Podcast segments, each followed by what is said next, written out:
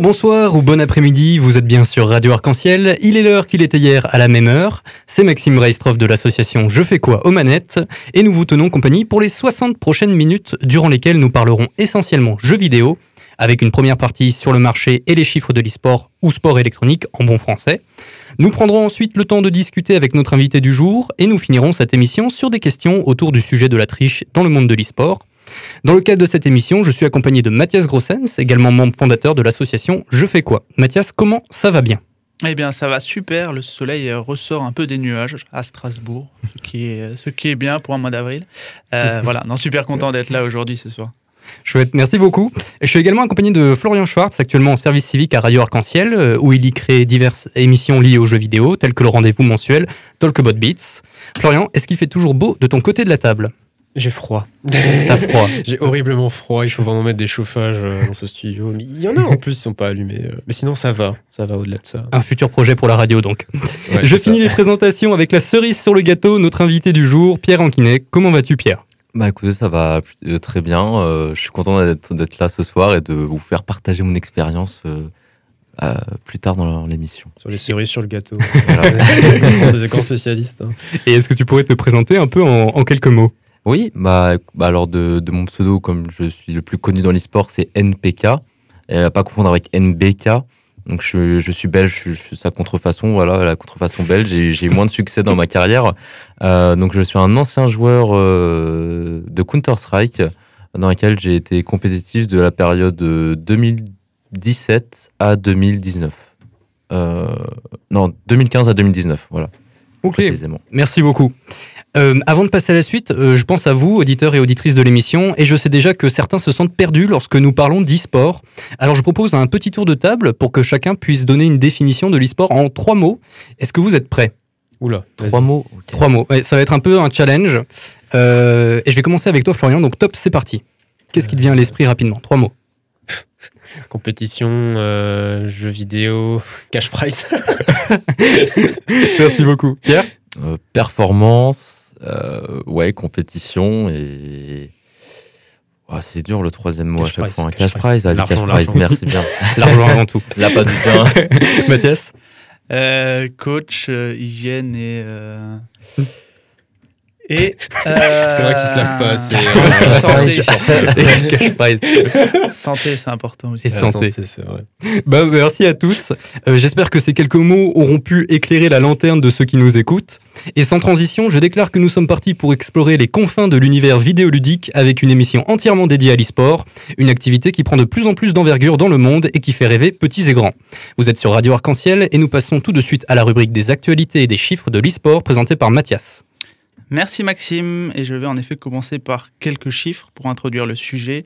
Alors aujourd'hui, l'e-sport en France représente presque 10 millions euh, de consommateurs et ou pratiquants, soit environ 20% des internautes de plus de 15 ans, ce qui est bien pour la France.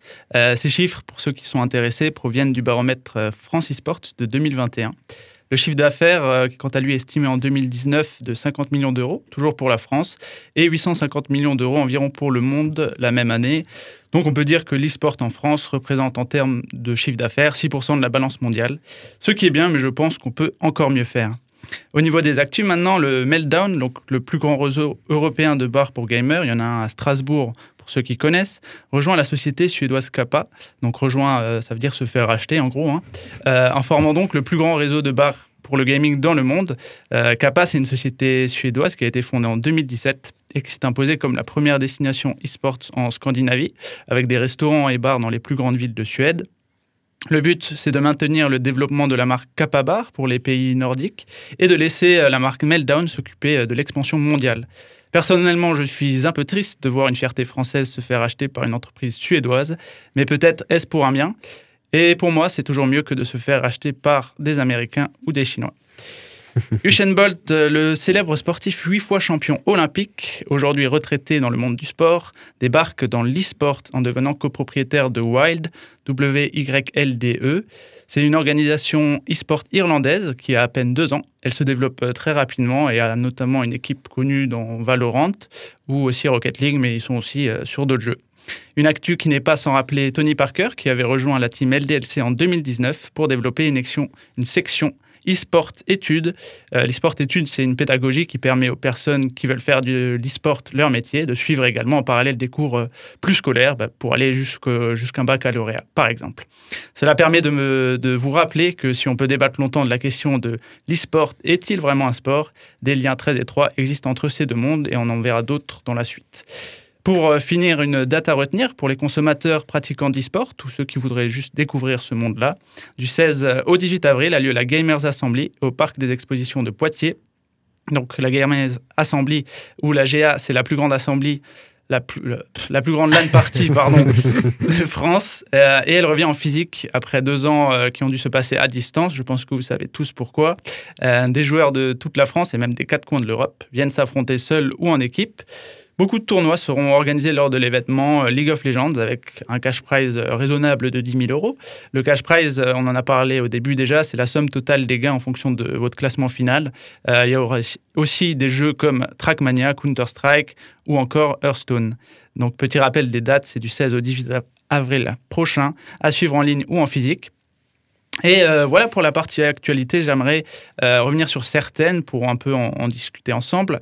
Euh, pour ceux qui connaissent le Meltdown, au moins de nom, pour ceux qui, vous, qui étiez, est-ce que c'est un lieu que vous aimez? Et globalement, pour un peu tout le monde, qu'est-ce que vous pensez de cette fusion et ce rachat par une autre boîte qui n'est pas de France? Je vais commencer par toi, Florian. Ouais. Alors, j'ai jamais eu l'occasion d'aller dans un Meltdown. Je connais le concept. Et je suis déjà allé dans, des lieux similaires, euh, type euh, Babar Gaming, etc., notamment un à Colmar. Euh, c'est chouette. En fait, j'aime bien, j'aime bien l'idée, comme dit, quoi. ça fait un peu la petite sortie hebdomadaire où tu vas avec tes potes, tu joues, tu bois un verre. Enfin, ça, ça mixe le côté jeu vidéo et le côté boisson, quoi. C'est voilà. ça légitime l'alcoolémie, quoi. C'est cool. Mais non, mais dans l'idée, non, je trouve ça chouette. Et en vrai que ça s'exporte, enfin que ça se développe de plus en plus, notamment via cette cette fusion, ce rachat, je sais pas comment appeler ça. Bah, c'est cool. Ok, super. Ça marche. Pierre? Alors, euh, comme Florian, euh, j'ai pas été dans beaucoup de meltdown dans ma vie non plus, mais je trouve le concept plutôt intéressant. Euh, bon, personnellement, j'y suis pas allé parce que quand je sors, je veux, et vu que j'ai été dans l'e-sport longtemps, bah, quand je sors, je veux sortir de cette bulle de, du gaming un petit peu. Donc, mm. j'y suis pas allé. Mais je trouve ça le concept sympa. J'habitais juste en dessous d'un, juste à côté d'un meltdown il y a quelques semaines encore. Euh, et je, voyais, je, pouvais voir des, tournois comme Smash qui se faisaient. Et euh, ouais, je, je, trouve ça, je trouve ça plutôt marrant, en tout cas. Et euh, ouais, pas, pas, pas, grand chose à ajouter. Pour le rachat, alors c'est moi, mon, point de vue va surtout se porter sur le challenge que Meltdown euh, va avoir en fait, parce que la France c'est quelque chose, ils s'y connaissent, mais internationalement, euh, moi c'est une grosse question. Est-ce qu'ils vont réussir? C'est même une surprise que tu me dises qu'ils se sont fait racheter, parce que c'est pas, euh, je sais pas si quelque chose a déjà été fait par le passé de racheter un bar gaming dans, dans, dans le monde. Voilà. Hmm. Bah, justement, sur cette implantation internationale, Meltdown, euh, par rapport à Kappa Bar, qui lui est surtout dans les pays du Nord, Meltdown, ils ont quand même des. Je ne savais pas non plus, mais ils ont aussi des bars en fait, dans d'autres pays que la France. Hmm. Donc, ils sont déjà en train de s'exporter. Euh, voilà, moi, je rejoins aussi l'avis. Euh, je pense que ça peut être bien, parce que ça reste aussi en Europe. et que je suis un peu anti-GAFAM et tout, tout ce qui s'ensuit. une autre actu euh, sur la Gamers Assembly. Euh, Pierre, tu voulais justement euh, parler de, du cash price de Counter-Strike qui était moins élevé qu'au début de la Gamers Assembly. ouais, des choses à rajouter, des remarques? Peut-être rappeler d'abord ce que c'est un cash prize. Parce qu'on on emploie ce mot barbare depuis avant, mais. nous sommes des barbares. J'ai dit la définition, mais elle est, peut-être pas passée chez tout le monde. Donc je vais la redire c'est la somme totale des gains en fonction de votre classement final. Donc par exemple, sur League of Legends, c'est 10 000 là. Le premier aura 5 000 et ceux en dessous ont un peu moins et les derniers ont quasiment rien. Voilà. Euh, donc euh, voilà, qu'est-ce que tu en penses de l'évolution de la Gamers Assembly? Euh, Voilà, je te laisse la parole. Alors je sais que, alors j'ai pas fait les premières Gamers Assembly, mais j'ai participé notamment à celle dans les années 2010.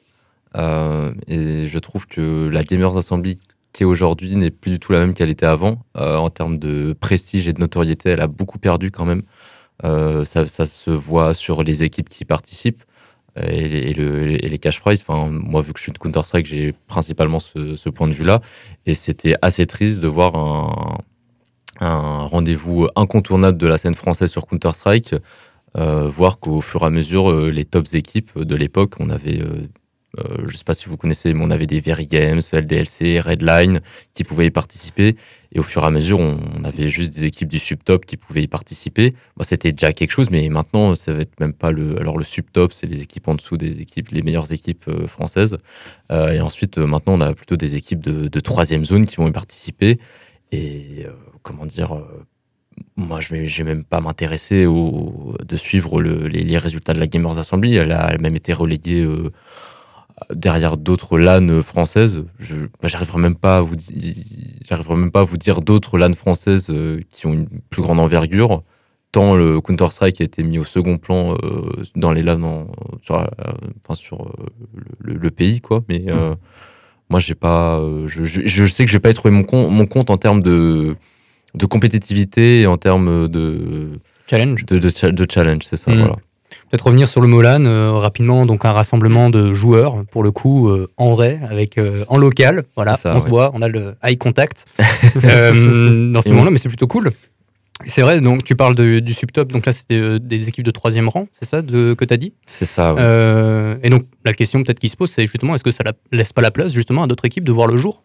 Parce qu'on parle beaucoup des mêmes équipes quand on parle de l'e-sport. C'est vrai, c'est vrai que c'est un point de vue, euh, c'est un point de vue intéressant, un angle intéressant parce que hum, j'ai l'impression que la France en termes de, de LAN maintenant va plus être incubateur plutôt que incubateur de talent plutôt que être euh, le, les grosses, euh, je sais pas les, les grosses structures ou les Mm. grosses LAN.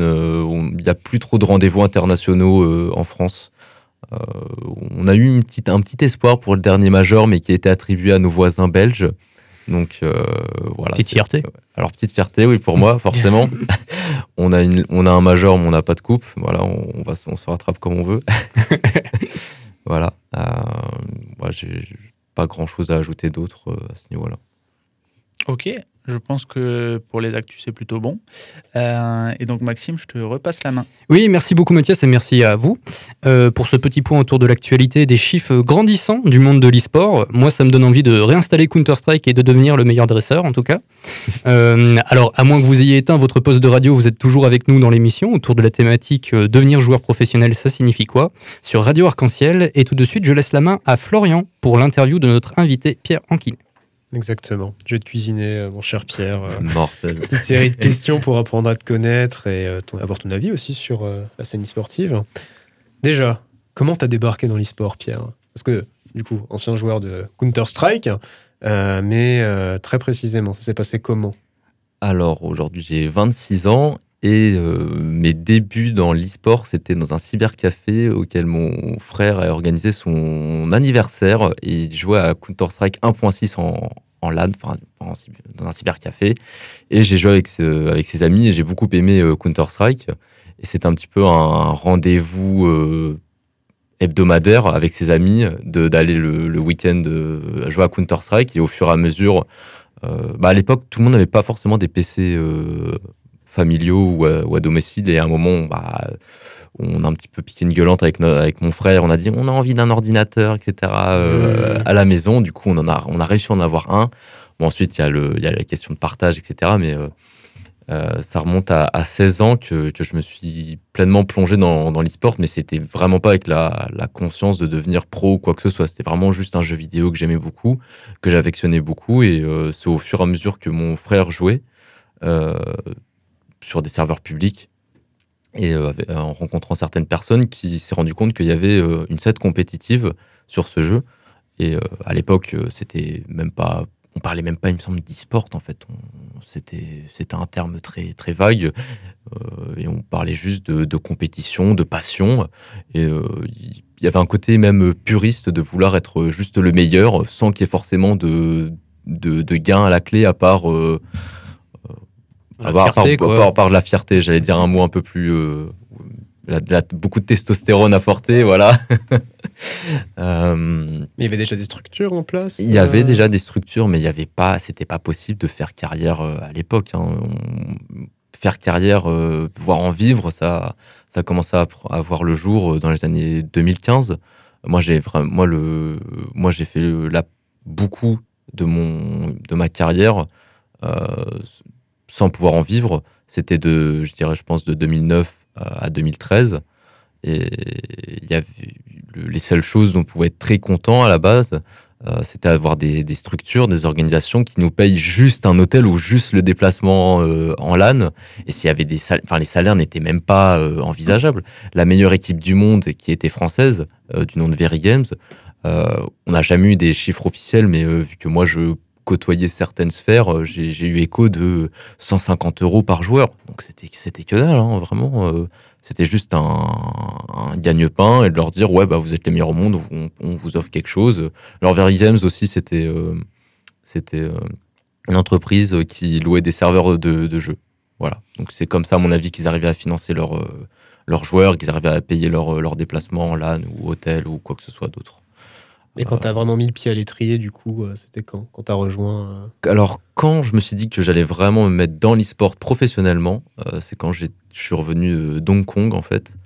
Euh, c'était en 2015, euh, parce que j'ai dû mettre ma, ma, carrière en pause pendant trois ans. Et c'est quand je suis revenu avec mon frère, c'est avec mon frère qu'on a euh, bâti ensemble une équipe du nom de We Got Game. Donc ce sera, ça, ça fera peut-être des souvenirs à, certaines personnes qui nous écoutent.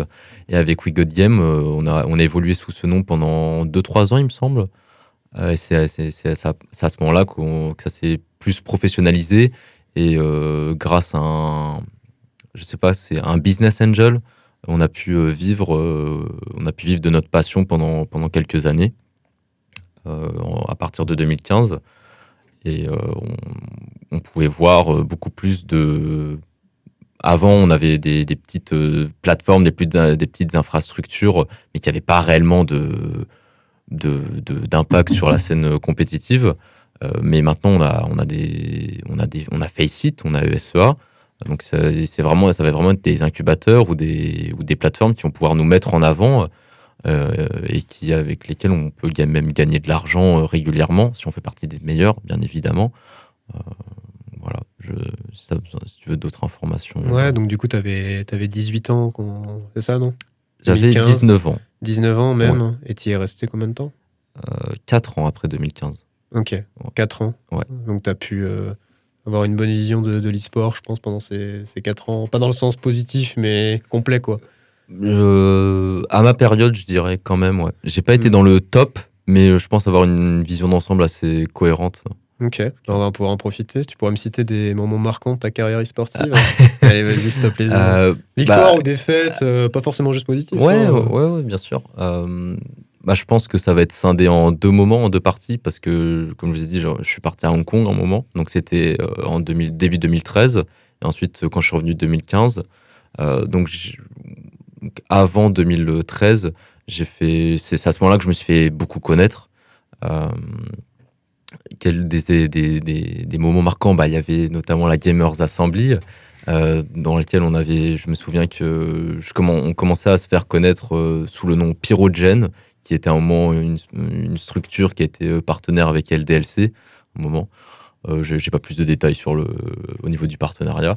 Et on avait réussi à accrocher une équipe qui s'appelait euh, Thermaltech, euh, enfin TT Dragon Thermaltech, il me semble, avec il y avait Malek dedans, le, qui est l'actuel coach de G2, de G2 Esport. Il y avait d'autres joueurs de, du moment, enfin pas du moment, mais on avait euh, des, pseudos comme Enkior, euh, je me rappelle plus de tous les pseudos, mais c'était vraiment des gros noms et, on les avait, je les avais, on les avait accrochés avec mon équipe. On avait fait, on, les a rencontrés en poule, on a fait un draw et faire un draw contre une égalité, pardon, contre une équipe de ce calibre-là pour mon équipe, c'était vraiment quelque chose de très gros. Euh, les équipes, il y avait vraiment un gouffre à, mon époque entre les équipes du top français et les équipes euh, en dessous. Et le fait qu'une équipe comme la nôtre puisse euh, rivaliser avec eux, c'était vraiment euh, une, très grosse performance en fait. à aucun moment il y, avait des petits avant nous qui avaient réussi à les, challenger et ça et je sais même que qu'on a même été un petit modèle quelques années après pour d'autres personnes où on les, je sais qu'on les a inspirés parce qu'il y en a que j'étais ami avec eux euh, donc voilà, ça c'était un, fait marquant une Gamers Assembly. Après, euh, un gros gros fait marquant, c'était au début de CSGO, parce qu'avant c'était Counter-Strike Source, dans lequel j'avais fait mes, grosses, euh, mes gros faits d'armes. Et ensuite, il y a Counter-Strike Go qui est apparu et il y a eu le SWC en France. Et euh, lors de cette ESWC, ESWC France, euh, il y avait des équipes comme Millennium. Euh, vous connaissez de, nom la structure, ouais. Euh, donc dans cette équipe, il y avait Shox, Ostriker, Orcs, Smith. Le cinquième, j'arrive pas à dire. Je vais me faire peut-être insulter par la personne, mais c'est pas grave. Euh, il y avait une autre équipe qui s'appelait Extensive. Je sais pas si euh, le nom vous dit quelque chose vaguement. Euh, Il y avait des vieux noms. Il y avait MSHZ, euh, Scal, donc des noms d'un point 6. Euh, il y avait aussi Apex dedans, donc qui est aujourd'hui leader in-game de Vitality. Et on avait Happy, Happy, qui est, vous, tu connais euh, Maxi- Maxime? Oui, oui. Ouais. Tout à fait. Et le cinquième, j'arrive, je, les cinquièmes, j'arrive pas à me, souvenir, souvenir de leur pseudo, c'est, dingue. Et euh, une troisième équipe, et il y avait Very Games. Et lors de, de ce tournoi, j'ai, on, on a affronté en poule euh, Millennium. Donc j'étais avec mon équipe qui s'appelait Baiki, donc c'était aussi encore une équipe du subtop. Euh, Enfin, on était perçus comme subtop et à aucun moment on, on était perçus comme des challengers ou des contendants, contenders pour, euh, pour le top 3 de l'événement. Et on a réussi à battre Millennium en poule, donc on les a battus 16-14. Donc grosse fierté, mais c'est les poules. Donc ensuite il y a l'arbre final. Euh, dans l'arbre final, on rencontre une petite équipe, euh, on les bat, c'était assez une formalité. Puis ensuite, gros morceau, on affronte l'équipe d'Apex avec Happy, etc. On les bat 2-0. Et là, c'est grosse, grosse, grosse surprise générale. Et euh, même pour toutes les équipes présentes, c'était vraiment. euh, Enfin, ils n'en croyaient pas leurs oreilles, ils n'en croyaient pas leurs yeux. Euh, il y avait même toutes les. Je me souviens, même l'admin de l'SWC qui était très content avec nous. il, même il était content en termes de timing du tournoi parce qu'on avait pris beaucoup de retard et on a réussi à terminer la deuxième carte au lieu que ça aille sur une troisième. Et je me suis, je- il me semble qu'il était allemand et il nous a fait, merci, merci. C'était, c'était, c'était, assez drôle. Et euh, bon, on a été en grande finale contre Verigens. On n'a pas réussi à, les vaincre, malheureusement. Mais euh, si on les avait vaincus, on, on se serait, euh, on se serait qualifié pour les ESWC Monde. Donc on aurait pu se frotter au gratin européen et mondial. Ouais, tu voulais Donc c'est des tournois en fait régionaux qui après se. c'est ça. Mais ça s'est passé à la, en LAN, cette phase qualificative. Ok. Voilà, c'était euh, bah, à la Paris Games Week. Ok. Voilà. Donc ça, c'était le principal fait d'armes. Et ensuite, j'ai fait une LAN inter qui s'appelait, il me semble, ESH Prague. Euh, et là, j'ai participé avec un, avec, avec un joueur plutôt connu qui s'appelle Scream. euh, donc maintenant qui est sur Valorant. On a réussi à terminer troisième ou quatrième, il me semble. Non, quatrième, malheureusement. Mais c'était euh, ma première expérience en LAN inter et c'était plutôt agréable. Voilà. Euh, donc ensuite, autre fait marquant, quand je suis revenu, malheureusement, j'ai fait beaucoup moins de, de, faits marquants. C'est plutôt resté au stade, stade euh, national. Je me suis quand même... j'ai pu quand même euh, participer avec l'équipe nationale de Belgique. Enfin, j'ai été sé- sélectionné pour l'équipe nationale de Belgique. Et là, j'ai fait une autre LAN en, Serbie. Donc, c'était un tournoi, euh, c'était un concept de tournoi des nations. Malheureusement, on n'a pas réussi à passer les poules, mais c'était quand même euh, super sympa. Autre tournoi qui était marquant ou un fait marquant de ma carrière e-sport. Alors là, j'étais pas joueur, j'étais coach, mais c'était encore un ESWC. Et euh, j'ai pu jouer, j'ai pu coacher des joueurs comme euh, Devo Duvec, Amanek et Adji. Et on a réussi à, atteindre, à être euh, top 3-4 euh, de l'événement. C'était vraiment très cool. très cool. Ouais. Mm. On avait réussi à battre, à battre une équipe qui s'appelait Epsilon à l'époque. Donc on avait des joueurs suédois euh, qui étaient plutôt chauds. On avait, donc on avait Disco Doplan, bon, on n'entend plus parler aujourd'hui. On avait Freddy Frog, je crois. On- Bon, bref, c'était une équipe euh, montante et personne ne nous voyait les battre à l'époque. Et c'était, c'était, je pense, aussi un moment marquant de la carrière d'Amanek et de Devo Duvec, en tout cas. Vu que tu me cites euh, plein de bons souvenirs, j'ai quand même envie de te poser la question. Ouais. Pourquoi tu es là ici pour nous dire que bah, tu as quitté l'e-sport, entre autres hein? Alors, euh, ça, je, vous, je, vous, je vous raconte des faits marquants, donc forcément, c'est des moments agréables de ma carrière, Ouais, mais euh, je vous en ai raconté 2, 3, 4. Sur 4 ans, c'est pas forcément beaucoup. Mmh. Et on, il, on va dire qu'en venant d'Hong Kong, euh, le jeu, c'était vraiment quelque chose que je voulais faire mon métier, faire ma passion, mon, mon métier. Sauf que allier performance et plaisir, c'est pas forcément quelque chose de facile à faire. Avant euh, que, que je revienne, euh, le côté passion, puriste, ce petit cocon euh, de d'e-sport, même pas de notion de gagner sa vie avec, c'était.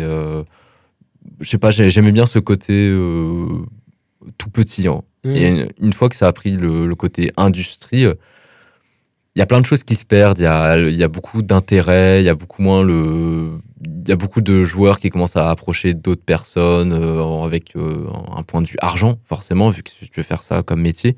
Donc, euh, donc ce côté un peu requin, ça m'a pas, ça m'a pas forcément plu. Ensuite, pour le côté pourquoi moi je ne suis plus dedans, on va dire que la compétition, le fait de vouloir être meilleur qu'un autre, ça fait plus du tout partie de la philosophie de ma vie. Euh, T'as perdu une forme de niaque que ouais, j'ai perdu peu l'étincelle. L'étincelle, ouais, ouais, c'est un ouais, terme qui revient souvent dans les témoignages. Hmm. Et je j'arrivais pas à trouver l'énergie, c'était les montagnes russes. Dès qu'il y avait des bons résultats, bah, ça me confortait en mode ouais, c'est bon, tu peux le faire. Mais dès qu'il y avait une nouvelle défaite qui euh, invalidait un résultat, ça me, ça me confortait aussi dans l'idée qu'il fallait peut-être que je passe au fur et à mesure à autre chose. Surtout que plus tu grandis et plus tu te dis qu'il n'y a pas que l'ordinateur dans la vie, donc il y a d'autres intérêts qui, qui viennent. Et euh, il y a un moment où euh, je, je voyais plus de, de perspective euh, compétitive aux perspectives de carrière.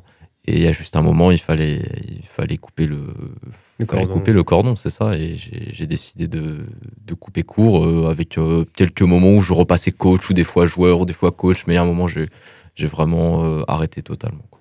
Et aujourd'hui, il en est quoi du coup? Toujours un pied dans le milieu ou t'as définitivement arrêté? Alors, je regarde toujours de loin.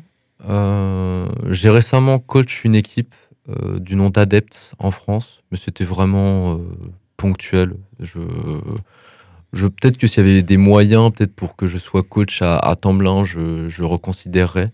Mais être joueur, c'est plus du tout dans mes dans mes options, dans ma considération. Ça demande énormément de temps, un, un- ça demande un investissement colossal pour être le meilleur. Parce que vu que maintenant tous les jeunes savent que c'est possible d'en vivre, eh ben, ils s'entraînent dès le plus jeune âge. Et euh, moi, j'ai plus, plus cette niaque, j'ai plus cette envie d'entraînement. Et on va dire, euh, j'ai peut-être de l'arthrose qui se, qui s'introduit dans mes mains. Maintenant, je vois, je vois des, je vois des petits jeunes qui ont des réflexes incroyables et je fais, mais j'ai jamais fait ça, moi, dans ma carrière. Je, je j'arrivais plus à me démarquer par euh, une intelligence de jeu et un, et un IM. L'IM, c'est la faculté à pouvoir euh, viser les personnes, euh, qui était très bon à l'époque, mais j'ai l'impression que c'est plutôt euh, de l'IM de seconde zone aujourd'hui. Sans pour autant que je sois, euh, je sais que si je, me remets, je me remets sérieusement le temps du, le temps d'une semaine ou quoi, j'arrive à être au-dessus de la majorité des joueurs.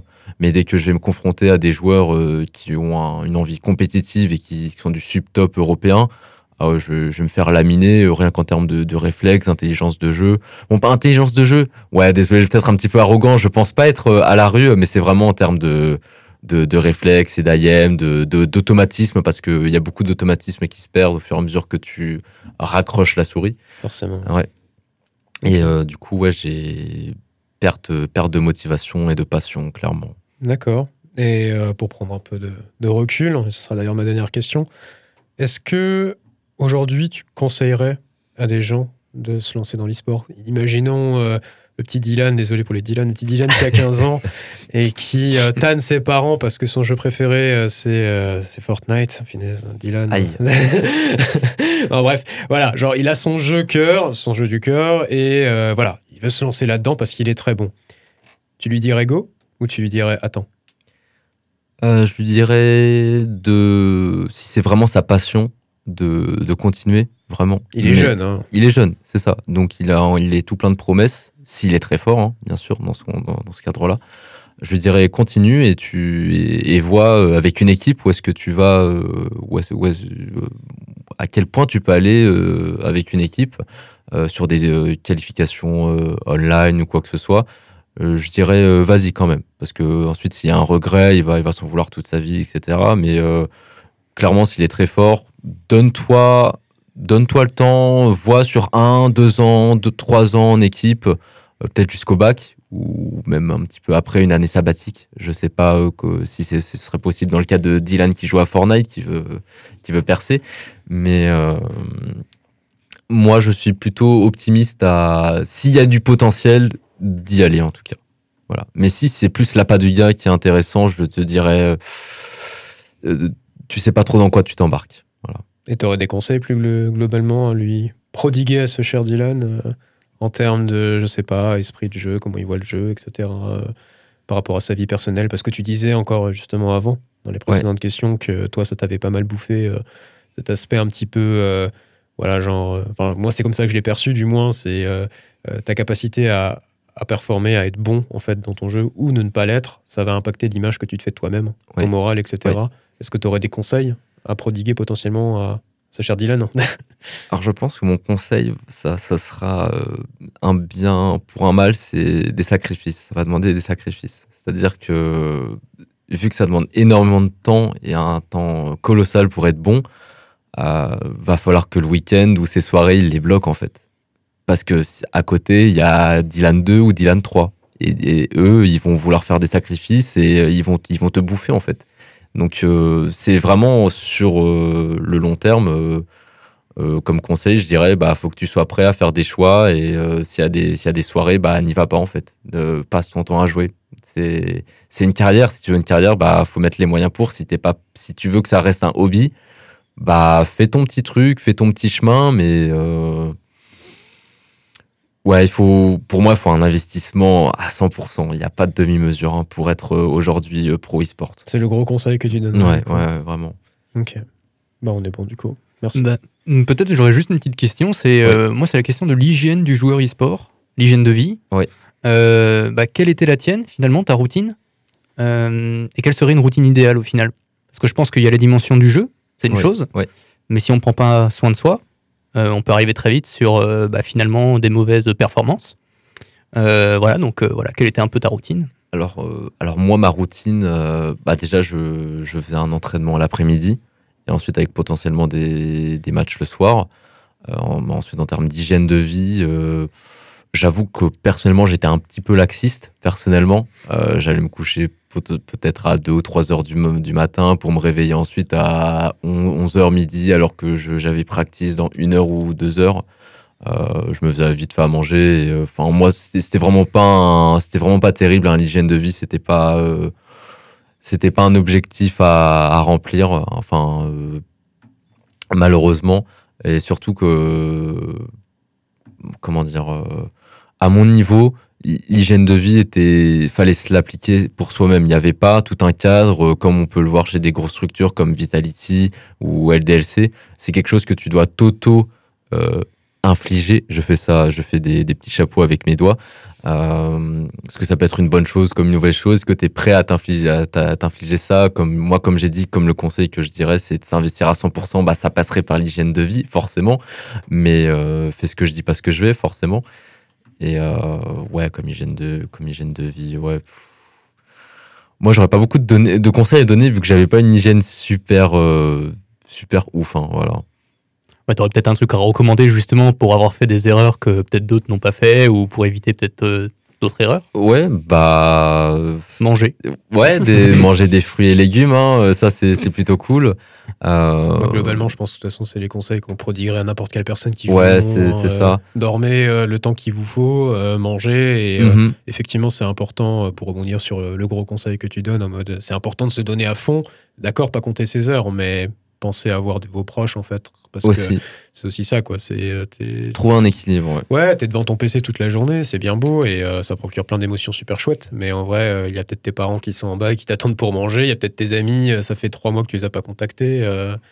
Euh, voilà, parfois, il faut trouver, euh, ouais, garder un contact avec le monde extérieur, je pense que c'est important. euh, C'est un équilibre qui est pas évident à trouver vraiment parce que des fois tu vas vouloir vraiment retrouver tes amis sauf qu'après bah t'as goûté à ces soirées encore avec, avec tes amis du coup tu vas voir les, les euh, en, en faire davantage Euh, sauf qu'ensuite bah faut revenir dans, dans le game et euh, oups bah euh, t'as moins de motivation parce que t'as vu euh, t'as vu tes amis t'as encore envie de les, de les revoir c'est tout un équilibre à, à trouver et voir où est-ce que ta, ta passion se place dans tout ça en fait Mm, mm, Mm. mm. Je pense que la notion du sacrifice que tu abordais juste avant, elle est importante. quoi. C'est vraiment la notion du choix. Oui. C'est voilà.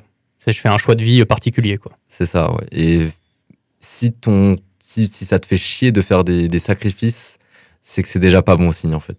Mais si le si, si, enfin, c'est bon signe si ça va dans le choix du jeu et de la passion, mais si ton choix, il, à chaque fois que tu dois faire des choix, ça te fait chier à chaque fois de, pardon pour le terme, hein, de, de choisir euh, tes, de choisir le jeu plutôt que tes potes. Ouais, là va falloir peut-être se poser des questions à un moment. Bah, merci beaucoup Pierre, merci Florian pour, euh, bah, pour ce témoignage Pierre. Euh, je pense que cela permettra bah, à tous ceux qui veulent se lancer dans cette pratique d'avoir une vision de ce qui s'y passe et ainsi que toutes les clés en main pour décider et agir en pleine conscience. Euh, vous êtes toujours à l'écoute de l'émission sur Radio Arc-en-Ciel et nous arrivons doucement vers la fin du niveau donc pour un dossier euh, consacré à la triche dans l'e-sport. Donc, avant de terminer cette émission, je vous propose de parler d'un sujet qui nous paraît important à mettre sur la table euh, par rapport à la scène de l'e-sport, donc la triche en jeu, et en particulier sur les jeux compétitifs. Donc pour ceux qui nous écoutent, il existe de nombreux moyens pour les joueurs aujourd'hui d'avoir accès à différents logiciels de triche qui leur permettent, sur la plupart des jeux compétitifs, d'obtenir pardon, des avantages face aux joueurs, comme la capacité de voir à travers les murs, ou bien euh, de faciliter la visée sur les jeux de tir. En dehors des logiciels, il existe également des produits dopants qui octroient aux joueurs des boosts de concentration, les rendant ainsi plus efficaces en, en jeu. Le plus connu à ce jour étant l'adérol, un médicament prescrit à l'origine pour les personnes atteintes du trouble du déficit de l'attention avec et sans hyperactivité. Euh, récemment, il y a un streamer du jeu Call of Duty qui a été pris en flagrant délit de triche sur une vidéo, alors que celui-ci voulait initialement, à travers le fait de filmer ses écrans de jeu, prouver qu'il ne profitait euh, d'aucun dispositif de triche. Cocasse. voilà. Euh, Pierre, toi qui as touché de près le milieu de l'e-sport, euh, que penses-tu de ce genre de comportement et as-tu déjà fait face lors de compétitions à des joueurs suspectés ou accusés de triche? Alors moi, ce que je pense de la triche, bah c'est euh, Mal. c'est mal. ouais, vraiment, mal. le- Et le mal, c'est pas bien. C'est le mal absolu. hein.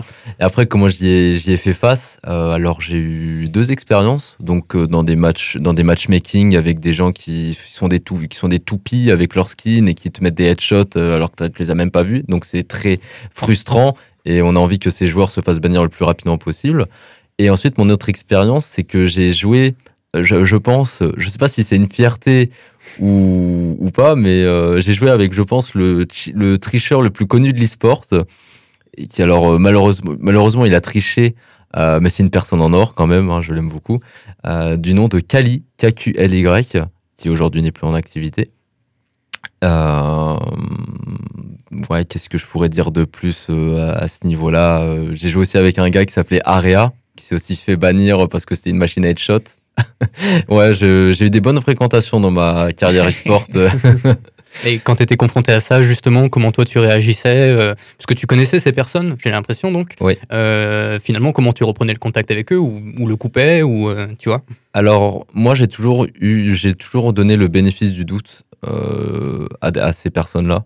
Donc, c'est-à-dire que là, quand je regardais des, des POV ou, que je regardais- ou que je jouais avec eux, je me, je me disais, ouais, le mec est vraiment fort en fait. Et à aucun moment, je, me, je remettais en question sa, son intégrité ou quoi que ce soit. Mais ensuite, quand il y a eu la décision du. du- Enfin, quand il y a eu le- la décision qui est, enfin, que un logiciel l'a pris en flagrant délit, je me suis dit, euh, mais euh, ben, qu'est-ce qui se passe? Et du coup, bah, vu que je l'avais en ami sur, euh, sur Messenger, bah, je, me demande, mais qu'est-ce qui se passe, mec? Euh, Je veux dire, euh, raconte-moi ton histoire. Donc, il m'a raconté son histoire. Moi, je, moi, je, le, moi, je le crois. Il a, bon, c'est pas un tribunal ici, mais euh, en, en tout cas, euh, les sanctions ont été très sévères à l'époque. Il fallait faire un. Il n'y avait pas eu de gros cas de triche euh, pris en flagrant délit sur Counter-Strike à l'époque. Et il a été banni euh, de la scène compétitive de manière permanente. Définitive, ouais. Voilà, c'est ça. Mais euh, avec un gros astérix parce que un peu plus tard, euh, il y a, enfin c'est l'éditeur du jeu de Counter Strike qui l'a banni de tout son circuit, mais il y a d'autres euh, organisations comme ESL qui à un moment sont revenus sur ça en mode euh, bon c'est pas très cool de bannir définitivement des gens quand même. Euh, il a servi d'exemple, mais maintenant on va pouvoir leur, euh, on leur donne une chance de pouvoir revenir. Euh, c'est à ce moment-là que, que j'ai pu rejouer avec ce Kali en équipe. Donc c'était plutôt agréable comme expérience. Bon, on n'a pas été euh, très loin, mais c'était assez cool en tout cas. Ok, bah merci beaucoup. Euh, bah, J'ai peut-être une dernière question, c'est comment toi tu réagissais? Parce que bah, pour le coup, on est tous les deux joueurs de Counter-Strike. Oui. Euh, à toi, à un niveau euh, bien supérieur au mien. Euh, et donc, bah, moi, je me suis rendu compte que dans mes premières heures de jeu, être face à des tricheurs, ça me rendait dingue. Et je savais pas du tout comment gérer cette frustration du moment, parce qu'en fait, dans la réalité, c'est que tu es en train de jouer, en face, tu sais qui triche, mais il n'y aura pas de ban euh, direct tout de suite, en tout cas. Oui. Puisqu'il y a tout euh, le passage de bah, donc dire que cette personne triche euh, à, à Valve, donc le créateur du jeu, Mhm. puis après le temps que les décisions soient prises, etc., ça peut prendre du temps. Et puis c'est c'est du gruyère, hein, leur anti-cheat. hein. Oui, voilà, bon, en, en dehors de cet aspect-là, où on est bien d'accord, surtout Ouais. quand le jeu est passé donc, euh, bah, en free-to-play, donc en jeu gratuit, Mhm. où là, ça a été vraiment euh, bah, la triche à toutes les sauces. Euh, bah voilà, comment toi, t'as fait pour canaliser euh, justement cette frustration face à ça, quoi? Oh, bah, on, eh bien, on quitte. On quitte la partie hein, dans, Rage dans ces moments-là. donc, voilà. euh, Meilleure solution. Bah, je sais que quand c'est en matchmaking, il n'y a pas vraiment de répercussions à part euh, ne pas pouvoir être, euh, ne pas pouvoir rejouer dans- pendant 30 minutes. Euh, moi, je jouais plutôt sur les euh, plateformes comme ESOA et Faceit, donc ils ont un anti-cheat beaucoup plus performant. Euh, et en général, quand un, cheat- quand un tricheur était, euh, était vraiment flagrant, le, la triche, euh, enfin le, le, le bannissement euh, était assez rapide aussi. Euh, ensuite, comment je gérais, euh, bah faut se dire que la personne elle est juste forte, à part si la triche est très très flagrante. Parce qu'il y a des, il y a, il y a- il y a des, il y a beaucoup de tricheurs malins aussi à mon niveau, parce qu'il y en a Mhm. qui vont, ré- qui, je pense, alors c'est pas avéré, hein, qu'il y a pas mal de pro players qui ont utilisé un logiciel de triche pour atteindre le top niveau. Euh, bon, maintenant qu'ils qu'ils n'utilisent plus et qui sont quand même bons, hein, mais ça, ça permet de, de, de cramer pas mal d'étapes.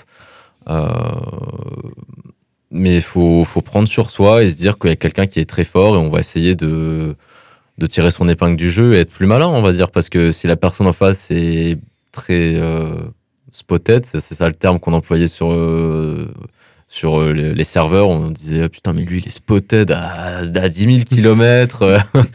mais il faut quand même jouer parce qu'il y a un match en jeu et ah, si le logiciel anti-triche ne prend pas en flagrant délit ses joueurs, bah, pour eux il n'y a pas de triche en fait. Donc Ouais. tu continues de jouer.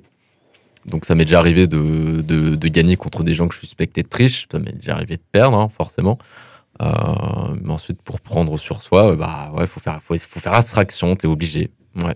Moi, je me rappelle à, mon, à ma très très faible, très petite échelle, quand je passais encore mes soirées de collégien sur Call of Duty, euh, c'était assez rigolo parce que moi, vraiment, j'avais un climat de paranoïa, tu vois, Ouais. globalement. C'est vraiment la paranoïa, c'est-à-dire que t'as un gars, à un moment, il va se téléporter, euh, tourner sur lui-même, te tirer dessus à 3 km, et après, t'en vois partout. T'en vois partout. C'est vraiment... euh, Et, et là, il n'y a, y a pas, y a pas d'enjeu ou quoi que ce soit. Hein. Je gagnais pas d'argent, c'était juste mon ego qui, euh, qui fondait comme neige au soleil. hein. Mais, mais ça, me, ça, me, ça, me pourrit, ça me pourrissait mon expérience de jeu, en fait. Mm. Et c'était vraiment ça, c'est que t'avais en, en, Outre la, la paranoïa, tu avais, aussi euh, bien évidemment les, les- les règles du jeu que les joueurs euh, vont faire un peu à, à leur sauce avec euh, voilà, forcément les armes cheatées, etc., qui vont être utilisées à, à tirer l'arigot. Et euh, ouais, forcément, ça donne même plus envie de jouer. quoi. On parle de Rage Quit, mais euh, moi j'aurais pu parler de Game Quit. hein. Genre, euh, je l'ai arrêté à, à cause de ça, entre autres. hein. Ouais, C'est un, véritable fléau. hein. Ah oui, oui, Ça, je pense que ça fait partir beaucoup de personnes euh, des, jeux free-to-play comme euh, Counter-Strike. Hmm. Euh, Mais ce qui est intéressant, c'est Counter-Strike qui était free-to-play un moment, euh, et donc on obtenait euh, ce qu'on appelle donc sur CES euh, le Prime, qui est une sorte de badge, voilà, qui indique qu'on a Oui. atteint voilà, un certain niveau. Euh, mais à l'époque, donc le jeu était payant. Et donc on voit que dès que le jeu est passé en free-to-play, il y a eu un pic effectivement de- d'arrivée de, tricheurs euh, dans le jeu. Alors c'est par vague, souvent comme ça. euh, Mm. et, euh, et je comprends parfaitement ta position, Florian. Il y a plein de fois où je me suis, il y a plein de fois où j'ai désinstallé le jeu. et puis deux jours plus tard, euh, un ami qui me dit euh, un petit CS. Bon, allez, un petit CS. Il me dose. euh, C'est la classique. C'est c'est un peu ça, ouais. Bah écoutez, l'heure tourne et la partie elle est bientôt terminée pour nous. Euh, donc pour cette première émission autour de la thématique devenir joueur professionnel, ça signifie quoi? Euh, J'aimerais remercier toutes les personnes ici présentes euh, pour leur participation, avec une dédicace toute particulière à toi, Pierre. Merci beaucoup. merci à vous. Euh, bah, on te souhaite en tout cas tout de bon pour la suite de l'aventure dont tu es le héros. Esprit shonen. Exactement. Euh, J'aimerais également faire une dédicace à Radio Arc-en-Ciel euh, pour avoir accueilli cette première émission à bras ouverts. Euh, C'était Maxime de l'association Je fais quoi en compagnie de Mathias Grossens et Florian Schwartz. Merci à vous d'avoir animé avec moi cette émission. Merci à toi. Euh, N'hésitez pas à nous suivre sur les réseaux ou sur notre site internet jefaiskoi.fr et on se retrouve très vite pour une prochaine émission. Et pour les joueurs et joueuses, n'oubliez pas de préciser à vos parents que non, vous ne pouvez pas mettre votre partie en ligne en pause. Merci beaucoup.